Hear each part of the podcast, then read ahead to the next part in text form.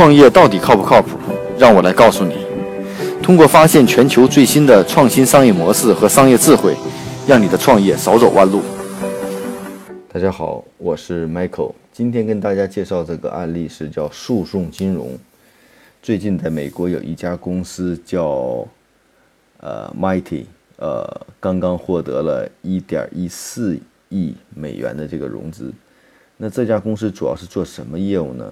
它是将法律和金融来进行跨业，啊，通过诉讼将费用啊帮助打官司的人垫付诉讼费，啊，实行这样的商业模式。其实这种模式呢，这种法律的金融服务呢，在美国有很多小的团体啊，都提供为受害者提供的法律金融服务。其实这门生意呢，还有个专门的名字叫追逐救护车，也就是说在。美国一些小地方的团体会经常专门追逐救护车，盯着受害人。这种做法呢，在美国是被禁止的，所以呢，有些相关的贷款都是在暗箱操作的。啊，那 Mighty 这家公司呢，是怎么来解决这样的问题呢？首先呢，他们这个聘用的法律专家认为，个人伤害件中大额索赔通常是需要很长时间才能结案，因此在这段时间内。原告需要资金来支持维护生活开销，所以呢，迫于他的资金压力，不得不接受与保险公司的快速小额赔偿。如果能给原告原告提供一些金融帮助，将有助于他们提高更好的补偿。啊，那借给被害人高利率是不是就真的帮助到他们了？是不是合法的呢？那据这家公司的来说呢，Mighty 呢是通过一种电子化的拍卖系统来。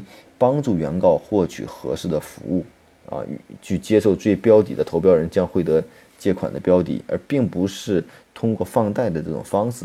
他通过这种方式呢，规避了一定的风险。